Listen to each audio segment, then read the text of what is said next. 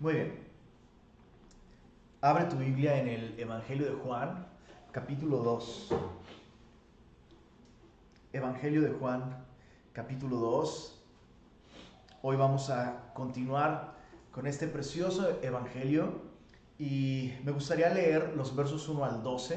Esa es la porción que vamos a estudiar, versículos 1 al 12, donde tenemos eh, las famosas bodas de Caná, que son realmente eh, la primera señal que Jesús hace, la primera señal de siete señales que Juan registra en el Evangelio de Juan.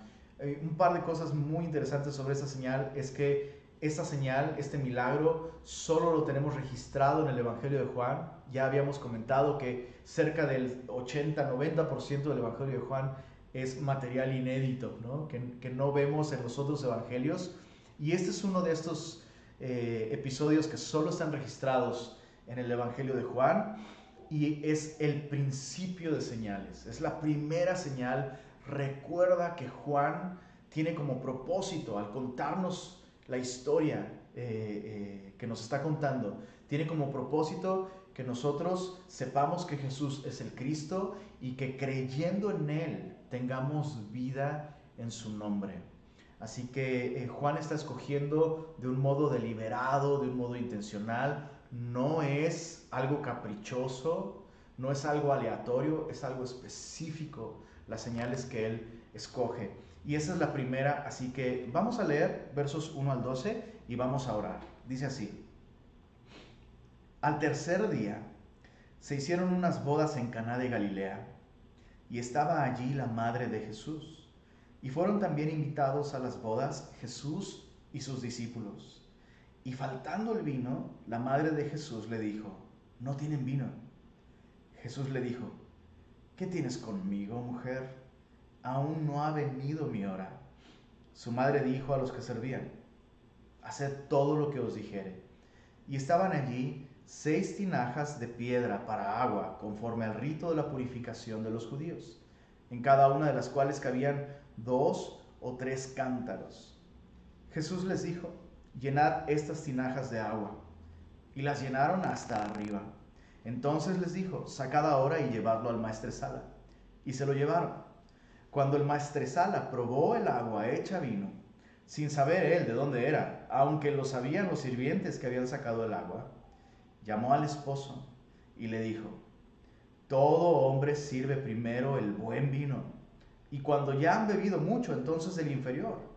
Mas tú has reservado el buen vino hasta ahora.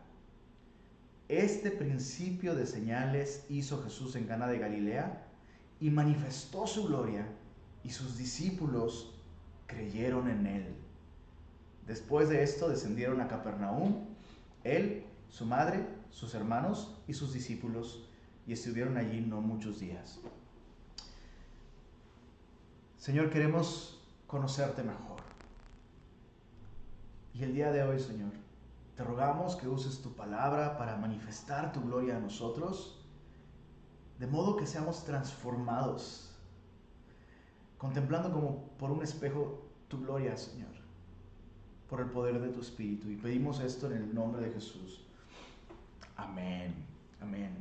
Esta primera señal solo está registrada aquí y de un modo muy claro y muy marcado vemos a Jesús en tres roles distintos durante toda esta sección. Vemos a Jesús en su rol de invitado, en los versos 1 y 2. Vemos a Jesús en su rol como hijo de Dios, en los versos 3 al 5. Y sorprendentemente, al final, en los versos 6 al 12, vemos a Jesús en un rol de anfitrión, cuidando, supliendo, proveyendo las necesidades de esta, de esta boda. Pero veamos nuevamente los primeros dos versículos. Dice, al tercer día se hicieron unas bodas en Caná de Galilea y estaba allí la madre de Jesús. El tiempo en el que eh, el, eh, el apóstol Juan identifica y ubica esta fiesta es muy importante. Nos dice al tercer día. Bueno, ¿al tercer día de qué? cuando leemos con atención todo el capítulo 1, nos damos cuenta que desde el capítulo 1 Juan está narrando una serie de acontecimientos consecutivos por día. Eh, primero cuando Juan el Bautista da testimonio de Jesús y luego en el verso 29 dice el siguiente día y luego en el verso 35 dice el siguiente día y luego en el verso 43 dice el siguiente día. Entonces tenemos cuatro días consecutivos en el capítulo 1 y en el capítulo 2 Juan dice al tercer día, lo cual nos da un total de siete días. Y recordemos que Juan usa el número 7 con un propósito, ¿ok?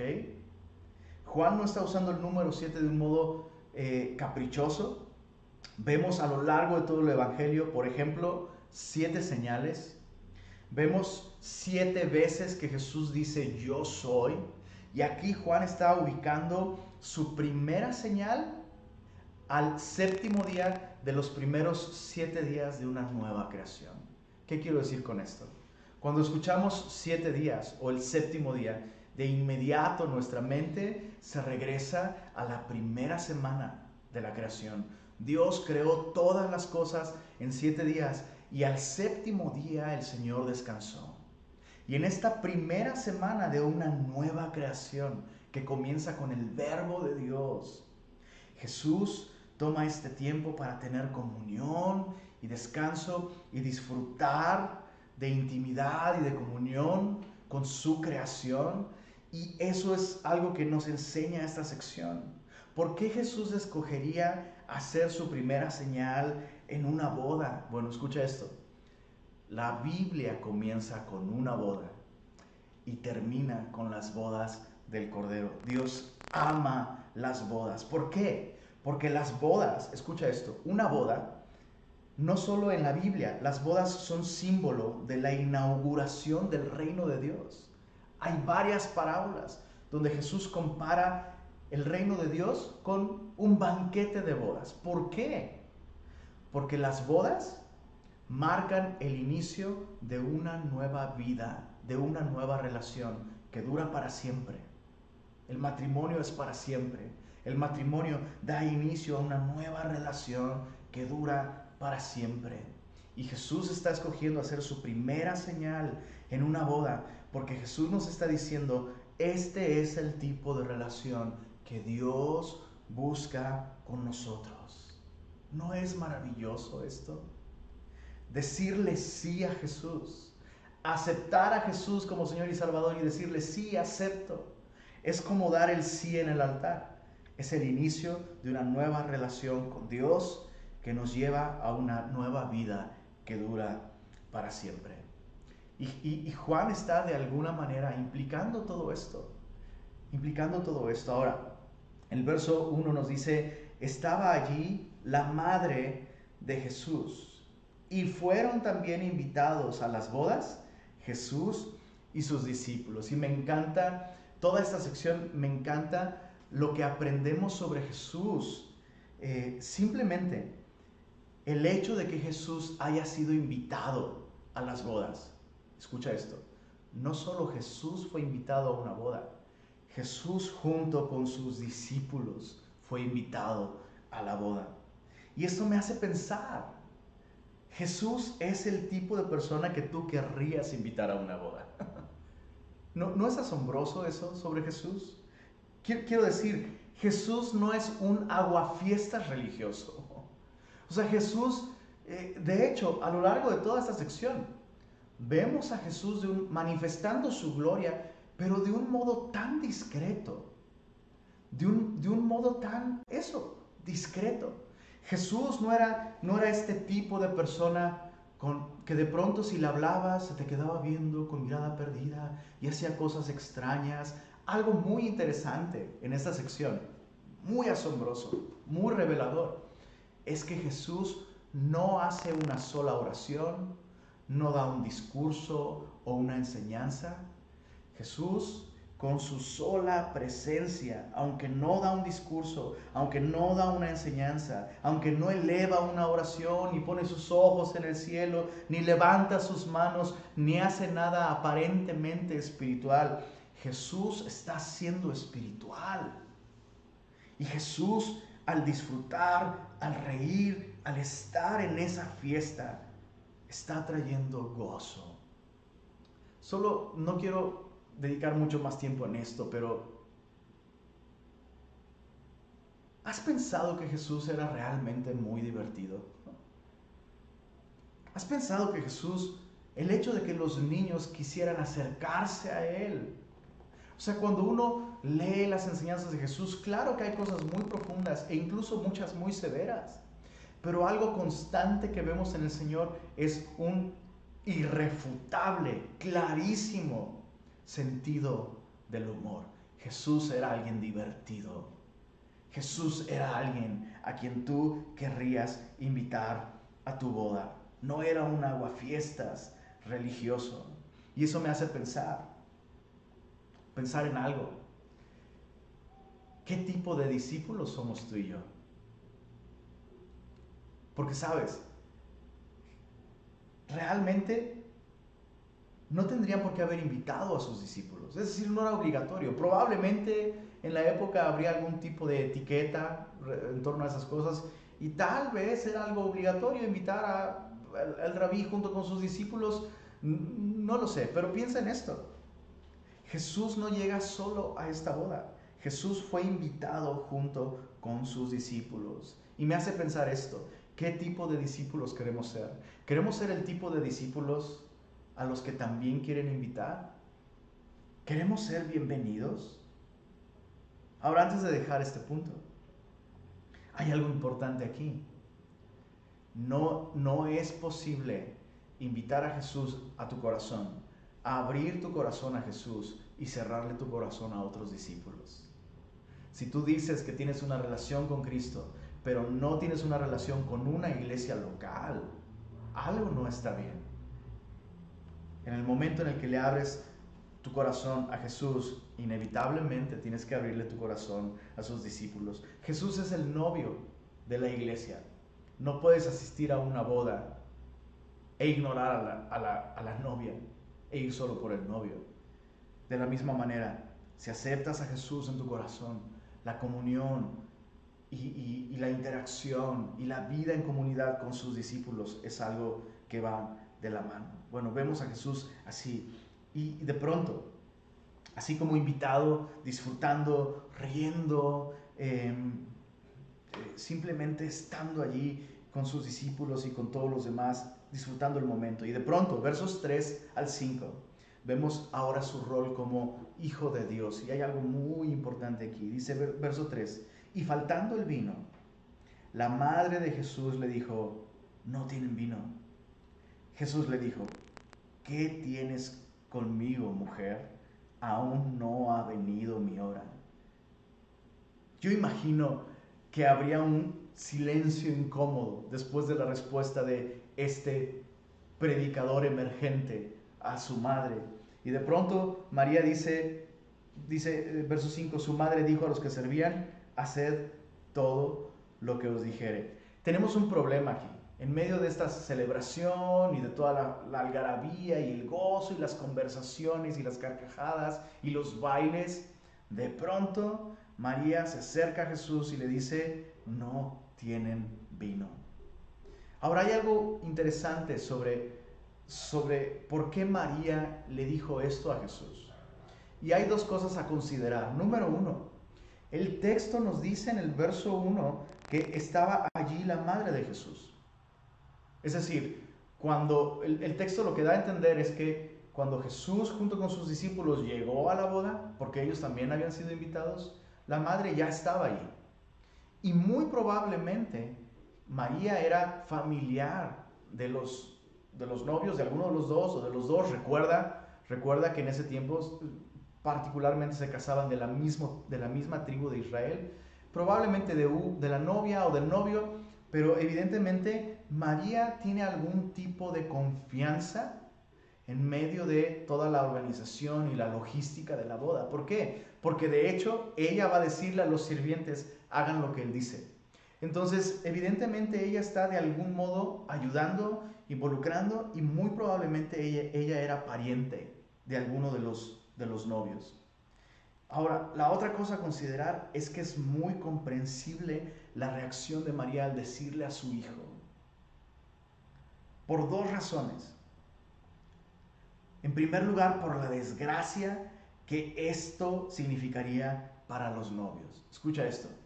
El hecho de que se les acabara el vino a los novios en el primer día de la boda. Los judíos se tomaban muy en serio las fiestas de, las bodas. La boda, la boda era el evento, el evento en la vida de Israel. Era la ocasión de más gozo, de más libertad. Era el momento en el que todo el mundo se relajaba, todo el mundo disfrutaba. El único, incluso, incluso, escucha esto, los rabís decían que se permitían romper algunas de las normas de la ley porque el mandamiento más importante en una boda es que los novios disfrutaran.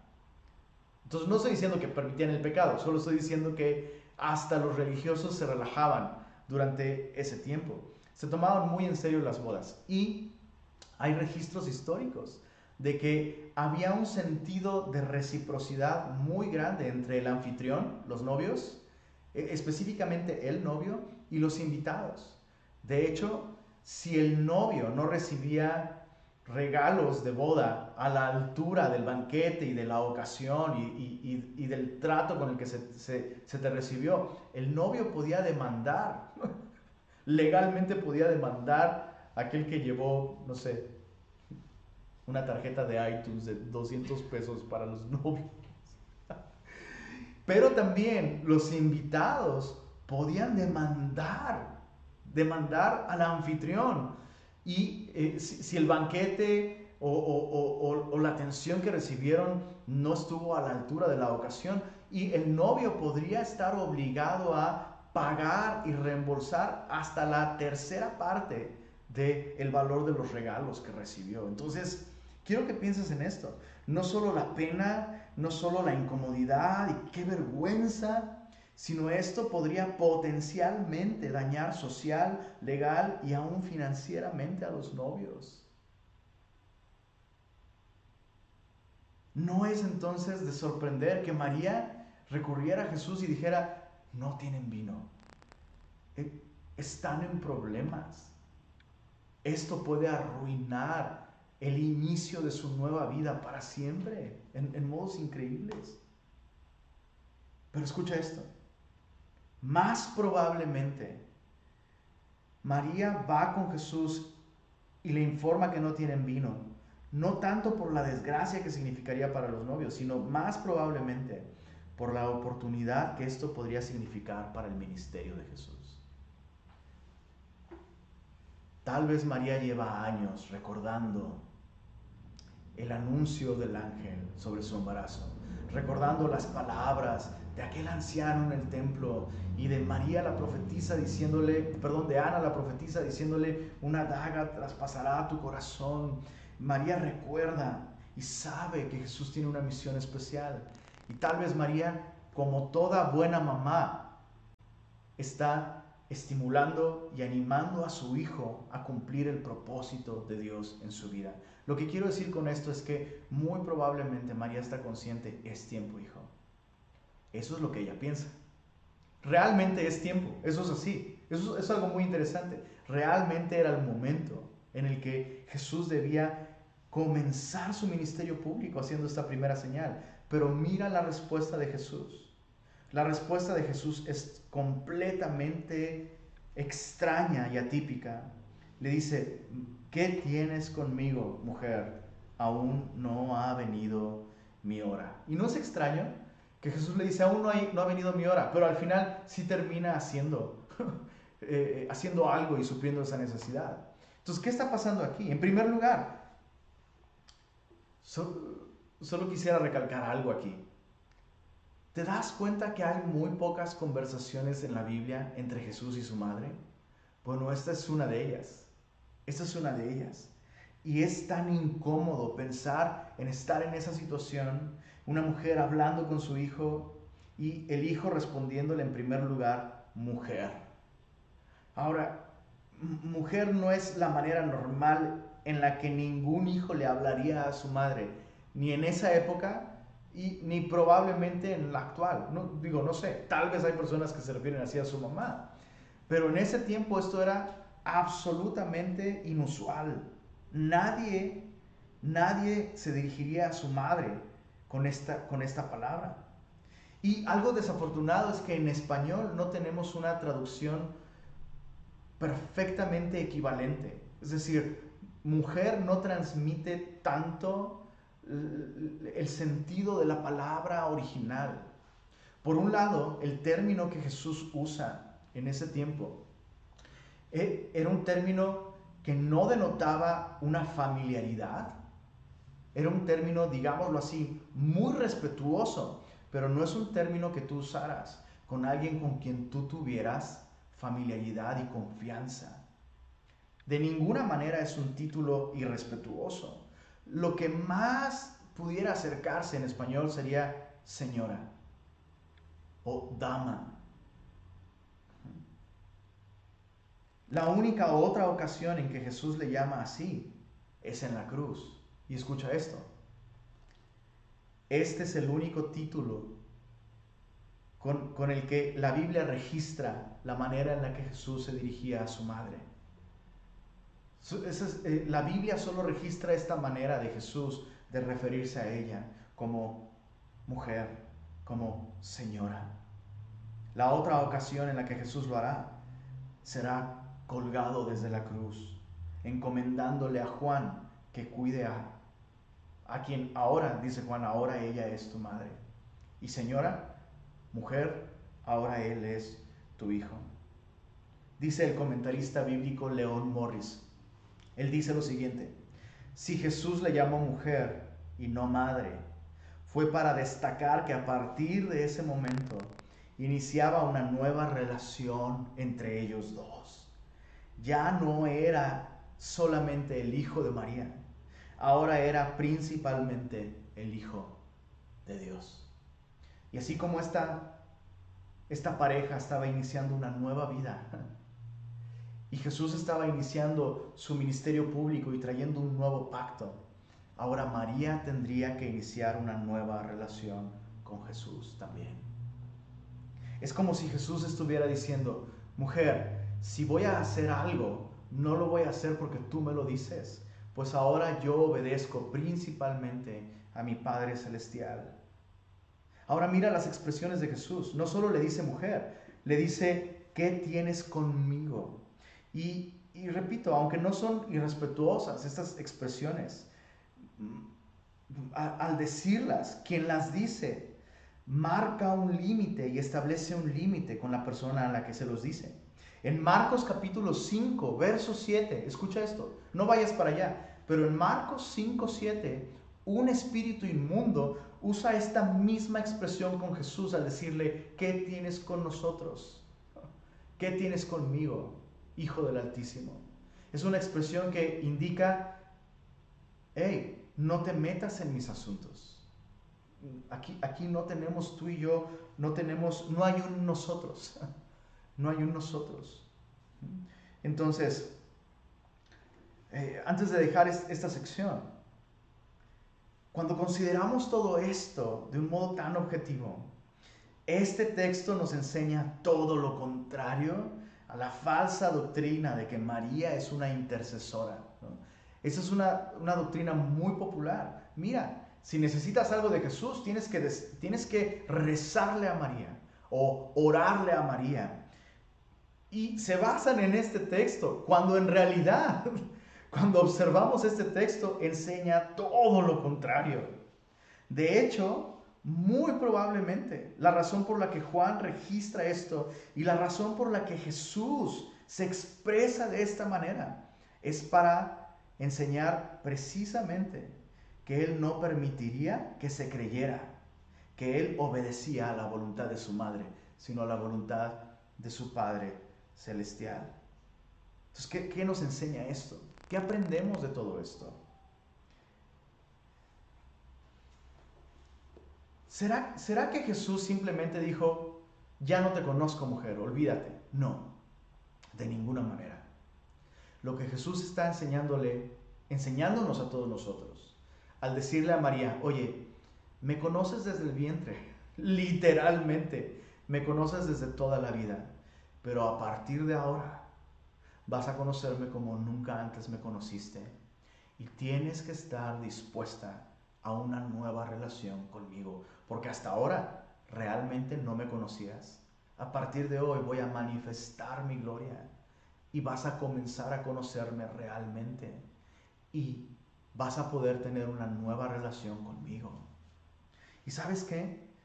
Eh, eso es exactamente lo que Jesús quiere hacer con todos nosotros. Especialmente con aquellos que han crecido familiarizados con la historia del Evangelio. Todos aquellos que desde niño, desde niños escucharon y conocieron las historias y conocen eh, los milagros y pueden citar las porciones bíblicas. Qué importante es que no conozcamos a Jesús y no nos relacionemos con Él en base a una familiaridad religiosa, sino en base a una auténtica relación espiritual. En Marcos capítulo 3, venía a mi mente este episodio.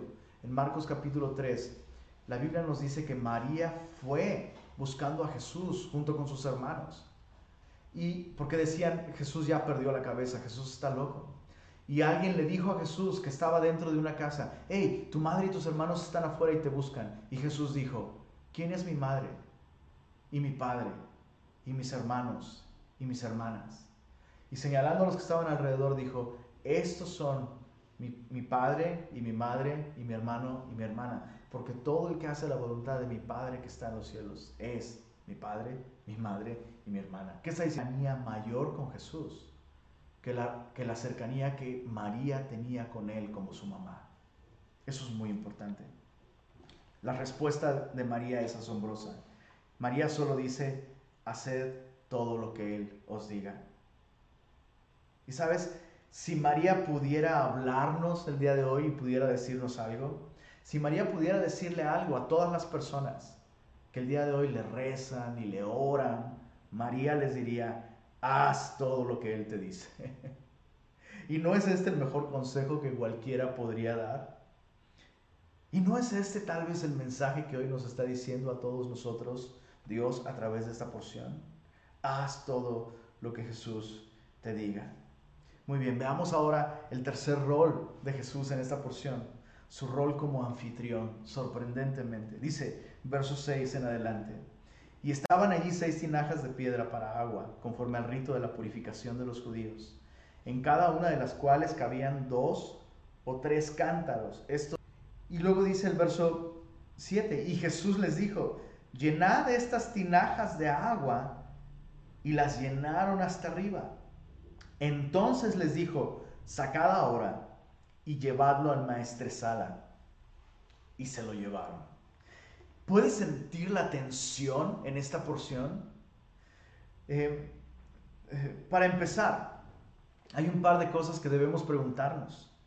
¿Era necesario que los sirvientes llenaran estas tinajas de agua? O sea, son seis tinajas entre 70 y 130 litros. Vamos a suponer que son 600 litros con tantos invitados y con todas las normas de, purificación y de lavamiento de manos, algo esencial en, la cultura judía, en un banquete, sería que al llegar los invitados eh, se lavaban las manos, se lavaban los pies y necesitarías mucha agua para eso. Y ahora, o sea, qué, qué impresionante estando ahí los sirvientes, escuchando a María, diciéndole, no tienen vino, mujer que tienes conmigo, bueno, hagan todo lo que Él les diga y que Jesús diga, llenen estas tinajas de agua y que luego les, les diga, ahora saquen y llévenlo al maestresala. Eso es tan, o sea, puedo imaginar la tensión. ¿Qué tiene que ver esto con el vino? ¿Cómo vamos a llevarle agua al maestresala? Pero hay algo, algo importante a reflexionar. No pudo Jesús simplemente elevar sus ojos al cielo y decir, Padre, yo sé que tú me escuchas llena estas tinajas de vino para tu gloria y para que crean en mí. Y ¡pum! Se, podría se podrían haber llenado de agua, perdón, se podrían haber llenado de vino esas tinajas. ¿Estás de acuerdo? O sea, Jesús no necesitaba que llenaran las tinajas de agua para crear el vino. Pero aprendemos entonces algo importante aquí. Jesús nos invita a participar en su obra por medio del servicio. Esa es una lección tan importante. Jesús, a Jesús le encanta hacernos partícipes a los hombres de su obra. Y hay muchas cosas a considerar con respecto al servicio a Jesús. ¿Te das cuenta? No sería fácil llenar estas tinajas con 600 litros de agua.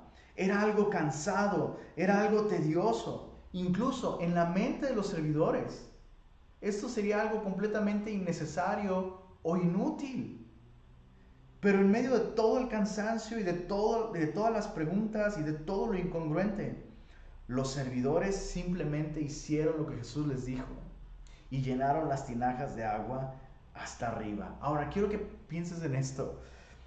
¿No te llama la atención que para su primera señal Jesús no usó a sus discípulos? Y yo estaba pensando, ¿por qué Jesús no usó a sus discípulos para su primera señal? ¿No sería esto una manera más directa y más impactante de ver el milagro que sucedió? Pero pensemos en el historial de los discípulos. Cada vez que Jesús daba instrucciones, casi cada vez, hay cuestionamientos, hay peros, hay preguntas, hay retrasos, hay pretextos. Eh, bueno, denles ustedes pan. ¿De dónde vamos a sacar pan? ¿No? El otro sacando, ni aun si tuviéramos el dinero, ¿y de dónde y cómo? ¿No? Y hubiera empañado el momento. Ahora mira lo que hicieron estos servidores.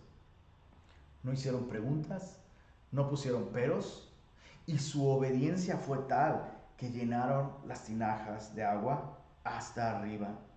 Jesús solo les dijo que llenaran las, tinajas, las tinajas de agua y pudieron haberlas llenado a un 80%, a un 70%, pero el texto es muy específico. Las llenaron de modo que no cabía una sola gota más. ¿Qué tipo de servidores somos nosotros? ¿Por qué será que los discípulos, los que sí son discípulos, ponen peros, ponen pretextos, incluso cuando servir se vuelve cansado. No, es que es por gracia. Pues claro que es por gracia, pero el servicio es servicio. Y Jesús mismo dijo, yo no he venido para servir, sino para ser servido, sino para servir y dar mi vida incluso, no solo mi energía, sino mi vida en rescate por muchos. ¿Será que Jesús de alguna manera está dándole una lección a sus discípulos esto es lo que sucede cuando me sirven de un modo diligente y de, un modo inmediato. Cuánta obediencia y confianza en Jesús mostraron estos servidores para llenar las tinajas de agua. Pero además, ¿notaste algo? Jesús no hace ni una sola oración. Jesús no toca el agua. Jesús no toma una rama y la echa en las tinajas. Jesús no hace nada de esto. Jesús simplemente les pide que llenen de agua y luego les dice, ahora sáquenlo y llévenlo al maestresala. Y yo me pregunto, ¿estaban nerviosos? Cuando sacaron de, de las tinajas, ¿les llegó algún aroma? ¿En qué momento sucedió la conversión del agua en vino? El texto no nos dice. ¿Sucedió antes de que sacaran el agua cuando la estaban llenando? Cuando la sacaron y la llevaron al maestresala, déjame sugerirte esto. Yo, yo te sugiero que el milagro sucedió en el momento en el que el, el maestresala tomó el vaso y lo bebió. Y muchas veces nosotros esperamos que Dios haga el milagro primero para obedecer después. Pero escucha esto. Debemos obedecer primero y el milagro sucederá después. Dice en el, en el, versos, en el, en el verso 9, 9, dice así, cuando el maestresala probó el agua hecha vino, sin saber él de dónde era, aunque lo sabían los sirvientes que habían sacado el, agua, llamó al esposo. Y puedes imaginar al que le llevó el agua, oh, estamos en problemas escucharon la historia y lo que sucedió, pero para este momento puedes imaginar la, la, tensión. El novio es llamado por el maestresala y el maestresala le dice, todo hombre sirve primero el buen vino y cuando ya han bebido mucho entonces el inferior. Tensión. Lo va a regañar porque ahora ha dado agua. Mas tú, dice, al fin has reservado el buen vino hasta ahora.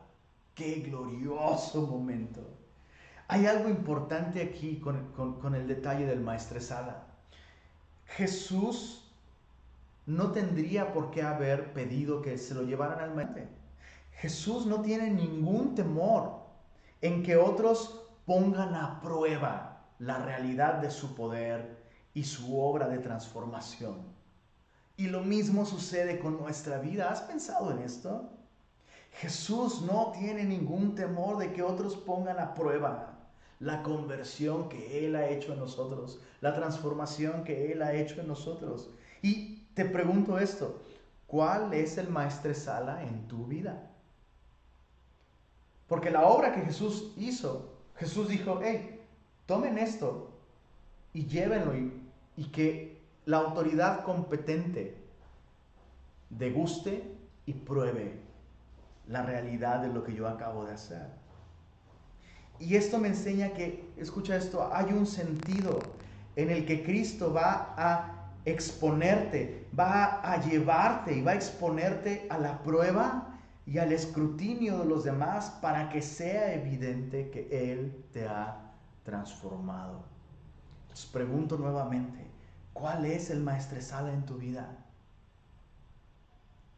¿Tu cónyuge? tus padres, tus compañeros de trabajo, tu familia, tus vecinos. Mientras meditaba en esto, recordé una frase que escuché, eh, que eh, le escuché al pastor Iber Cruz. El pastor Iber Cruz alguna vez citó las palabras de Hudson Taylor. Hudson Taylor fue el primer misionero que llevó el Evangelio a la China.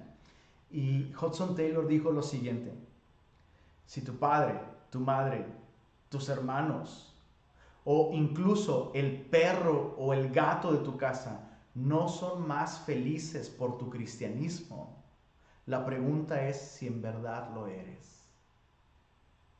Y eso es impresionante.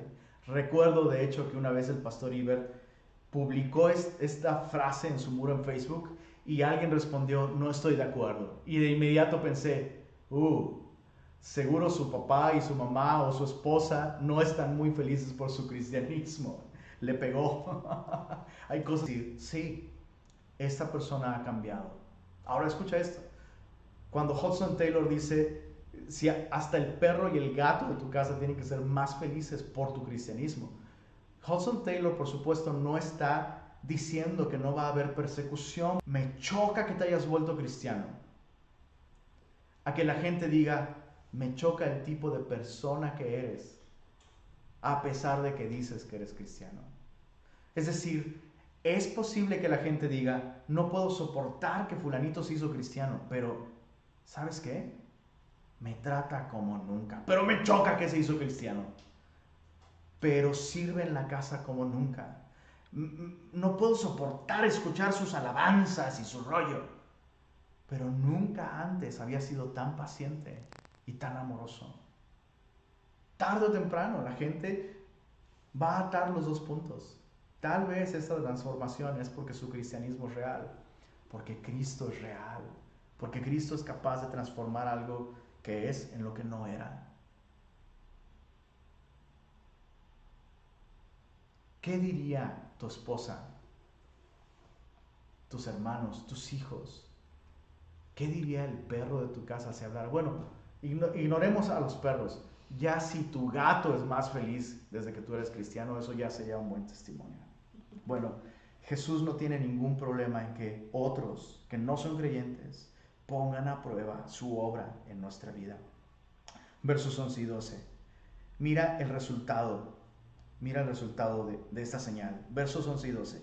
Este principio de señales hizo Jesús en Caná de Galilea y manifestó su gloria y sus discípulos creyeron en él.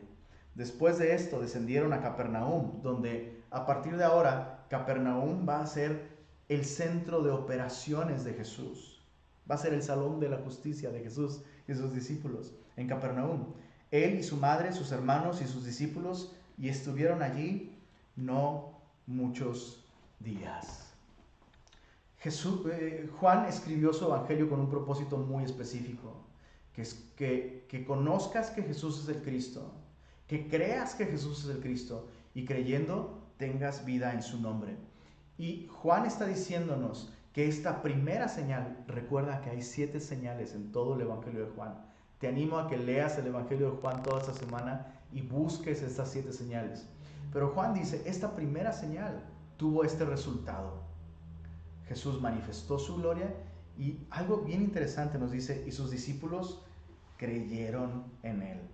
Ahora, antes de ver, antes de ver qué significa esta señal, porque Juan es el único autor de los evangelios que les llama señales a los milagros. Pero antes de ver a qué apunta esta señal, tomemos un momento para hablar del vino. Creo que este es un buen momento para tocar el tema y aclarar algunas cosas. Eh, ¿Estás listo? Lo primero que tenemos que decir sobre, sobre, sobre este acto, eh, esa señal de Jesús transformando el agua al vino, lo primero es que Jesús sí convirtió el agua en vino, no en jugo de uva. Por ahí, por ahí escucho con mucha frecuencia a cristianos eh, atemorizados de que si, si se cree que Jesús realmente transformó el agua en vino, pues esto podría ocasionar que los cristianos este, se entreguen al vino y caigan en pecado y demás. Y quiero aclarar esto, o sea, el texto es muy específico. Hay dos palabras en griego que se traducen como vino. La primera palabra, la más común, la más frecuente es la palabra oinos oinos. ¿Qué se, ¿Qué se refiere a eso? A vino. vino. Y la otra palabra que se usa como vino es gleucos, que de hecho es la palabra de donde obtenemos el término glucosa. Ahora, escucha esto, escucha esto. Con, respecto a esto del oinos y el, el, el gleucos, eh, eh, encontré este comentario del doctor Aesio Cairus, que tiene un doctorado en el Antiguo Testamento. Él, dice lo siguiente con respecto a esto, pon mucha atención. Dice, en el vino fermentado de la antigüedad, el porcentaje de alcohol era efectivamente bajo. Esto es porque se, se partía de mostos o zumos extra dulces. La fermentación cesa cuando el porcentaje de alcohol llega al 12%, pues entonces muere el microorganismo que transforma los azúcares naturales en alcohol. Ahora escucha esto. Los antiguos desecaban parcialmente las uvas antes de exprimirlas para hacer el vino. De ese modo quedaba un resto de azúcares sin fermentar que impedía que el vino se agriara en una segunda fermentación. Eso hoy no es necesario porque se pasteuriza el vino. Pero el vino antiguo era demasiado dulce para consumirlo directamente y por eso siempre se lo diluía con agua al servirlo, lo que se, se llamaba mezclar el vino. La dilución usual era uno en cuatro o en seis.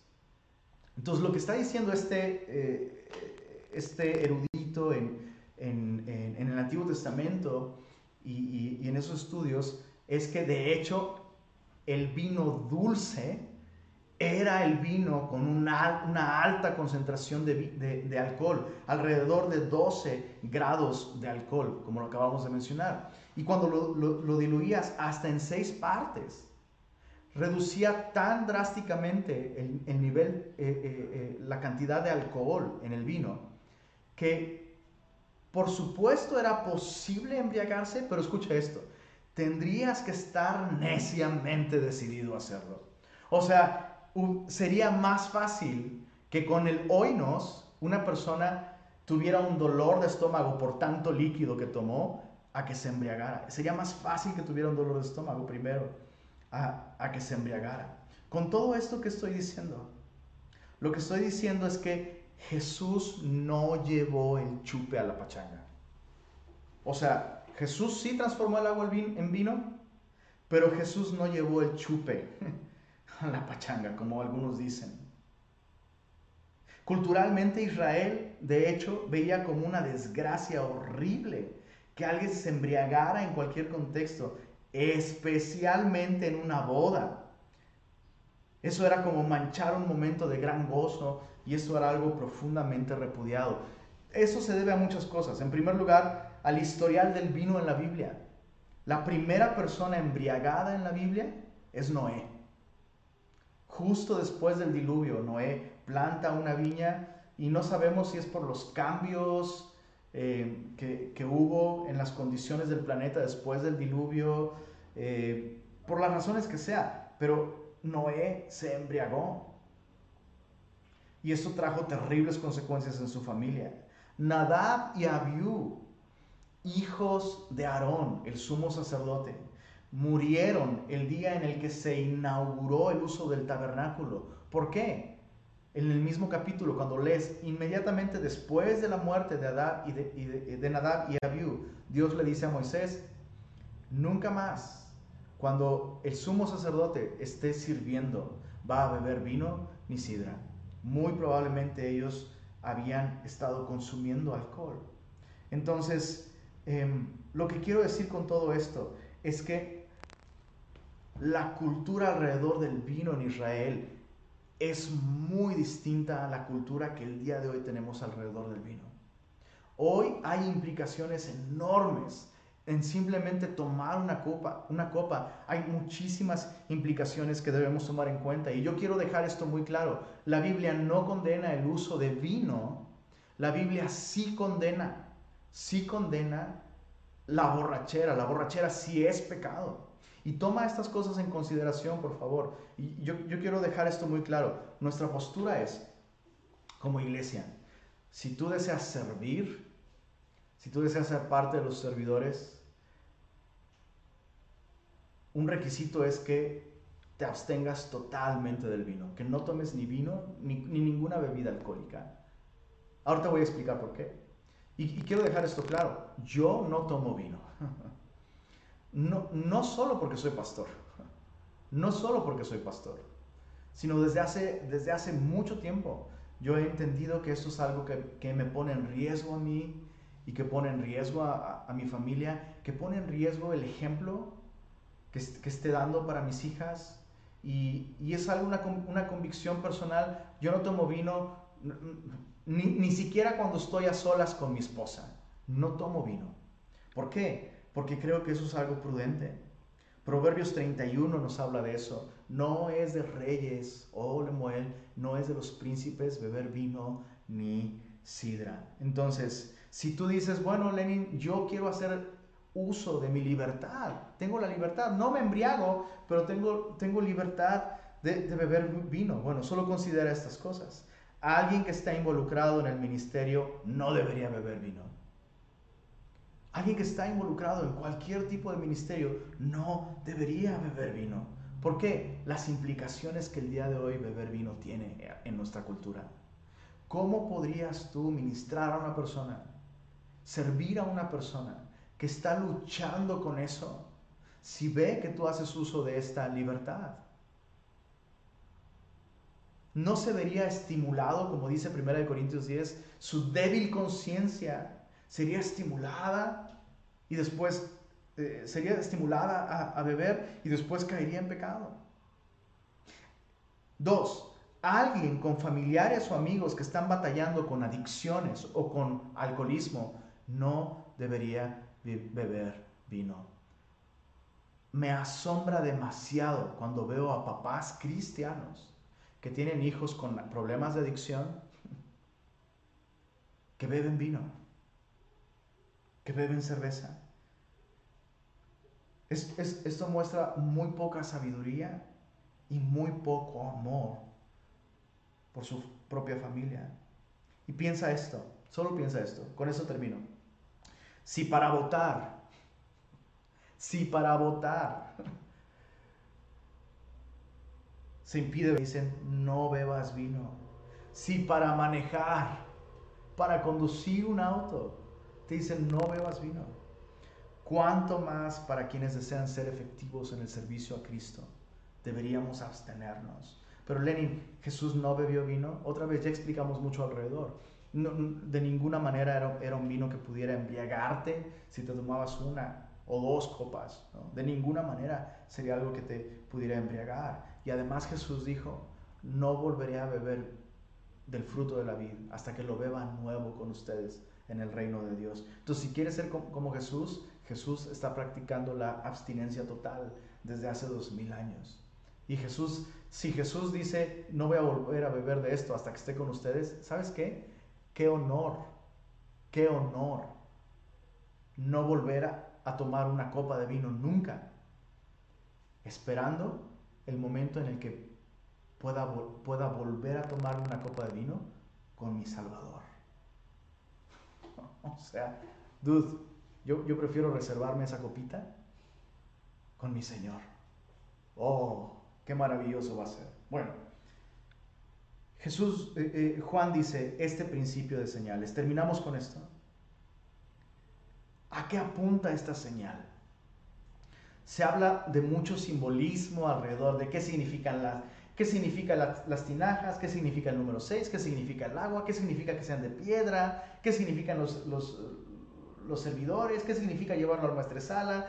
Y, y, y hay tantas interpretaciones. Cuando escucha esto, una señal debe ser ridículamente clara.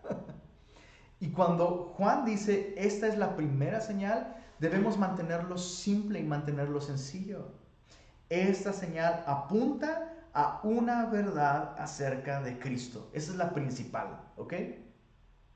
Ya que este es un milagro de conversión, esta señal apunta al poder de Cristo de convertir una cosa en algo totalmente nuevo. Si Cristo puede transformar agua en vino, Cristo puede transformar a alguien impaciente en alguien muy paciente, alguien lascivioso en alguien amoroso y pudoroso, alguien egoísta y codicioso en alguien generoso, alguien irresponsable, descuidado en alguien diligente y cuidadoso de otros. Cristo puede transformar un pecador en un hijo de Dios. Y es un proceso, en nuestra vida es un proceso que dura todo, hasta que lleguemos con el Señor. Pero Cristo tiene el poder de hacer nuevas todas las cosas. Eso es lo principal. Eso es lo principal. Y entonces cuando hablamos, cuando hablamos de convertirnos en cristianos, realmente lo que estamos diciendo es, así como se depositó toda esta agua en estas tinajas de piedra, Convertirse en cristiano es vaciar y depositar toda nuestra confianza en Jesús y descansar en su poder para convertirnos. Hay un sentido en el que no es que nosotros nos convertimos en cristianos, Él nos convierte. Nosotros solo aceptamos su invitación y debemos poner toda nuestra confianza en Él. Lo segundo que aprendemos sobre esta señal es que Cristo salva de la vergüenza. Esta familia estaba destinada a una vergüenza por el resto de su vida y Cristo los rescató de esa vergüenza, los salvó de esa vergüenza, los salvó de ese desastre. Cristo salva de nuestra incapacidad, los recursos de esta familia. ¿Qué pasó? Algunos dicen, es que invitaron a Jesús y a sus discípulos y se acabaron el vino. No, escucha esto. Algunas veces, algunas veces uno está muy limitado en su presupuesto y uno simplemente dice, pues vamos a hacerlo y vamos a esperar que alcance. Muy probablemente eso sucedió. Y escucha esto, no alcanzó. Los recursos de ellos no alcanzaron. Y es lo mismo con nosotros. Nuestros recursos no son suficientes para empezar una nueva vida con Cristo. Por eso es que Cristo desea que tú y yo lleguemos al final de nuestros recursos para que entonces podamos depender de los suyos. Y eso es, esto es lo más importante sobre esta última sección. Los novios invitaron a Cristo a su boda, pero Cristo terminó siendo el anfitrión. Y es lo mismo con nosotros. Cristo llega a nuestra vida como un invitado. Lo invitamos a entrar en nuestro corazón con el deseo de servirle, de adorarle, de entregar nuestra vida. Lo recibimos como un invitado, pero termina convirtiéndose en el anfitrión. Termina siendo Él el que se hace cargo de ti, el que te suple, el que te sirve, el que te salva. Qué impresionante. Una y otra vez. Cuando, cuando yo pienso que estoy sirviéndole a Él, realmente descubro que es Él transformándome, que es Él supliendo, que es Él sirviéndome. Qué maravilloso es Jesucristo. Juan termina diciendo, todo esto manifestó su gloria y sus discípulos creyeron en Él. Y hay algo muy interesante allí. Juan dice, entonces creyeron en Él. Pero no leímos en el capítulo 1 una serie de testimonios y cómo todos los que terminaron siendo discípulos de Cristo en el capítulo 1, todos ellos habían creído en Él. Hemos hallado a Cristo. Él es de quien hablan las escrituras. Aún a Natanael, Jesús le dice, porque te dije, debajo de la higuera te vi, ¿creíste? Cosas mayores que estas verás. Entonces, ¿cuándo creyeron? ¿Creyeron en el capítulo 1 o creyeron en el capítulo 2? La respuesta es sí. La respuesta es sí. Jesús desea renovar nuestra fe y profundizarla revelarse a nosotros de un modo más claro y más profundo cada vez. Y, tú y yo conocemos esa experiencia. Tal vez tú has dicho también, yo sé que te ha pasado. Bueno, a muchos les ha pasado. Que de pronto Jesús se manifiesta de un modo especial a tu vida y dices, ah, creo que ahora me convertí. Y luego pasa un año o meses y luego, Dios mío, ¿Sabes? Lo que pasó hace meses, no, creo que ahora me volví a convertir. Eso es lo que está sucediendo aquí. Jesús está manifestando su gloria de un modo nuevo a personas que ya creían en Él, pero al verlo más claramente dicen, no, ahora sí creemos en ti. Lo que ayer yo llamaba fe, hoy lo podría llamar incredulidad porque te veo de un modo más claro y más más real. Esto me recordó una escena de El príncipe Caspian. El príncipe Caspian es uno de los libros de las crónicas de Narnia.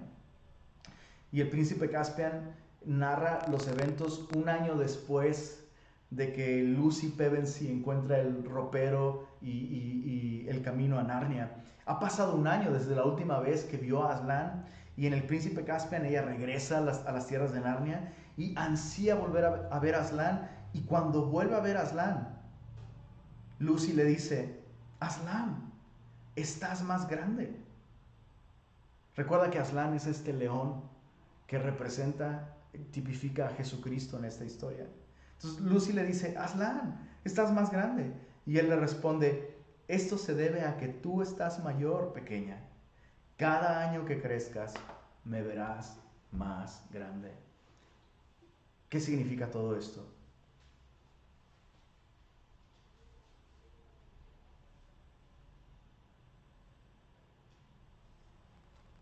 Que cuando nosotros crecemos en fe, Jesús se va volviendo más grande y no más pequeño.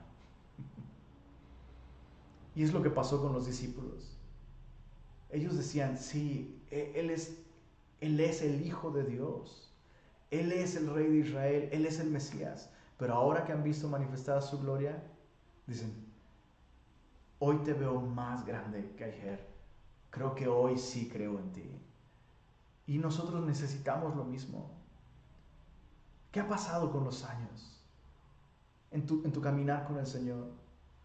Conforme pasan los años, estás más asombrado de Jesús. Conforme pasan los años, estás más sorprendido Conforme pasan los años, ves a Jesús más claramente y su poder es mayor ante tu perspectiva, no es que Él está creciendo. No es que Él es más grande conforme pasan los años, es que nosotros debemos crecer en fe. Y esto solo es posible cuando tenemos una relación personal con Jesús. Así como Jesús inició esta, eh, su ministerio público en este contexto de una boda, una nueva vida, una nueva relación. Dios quiere una nueva relación contigo.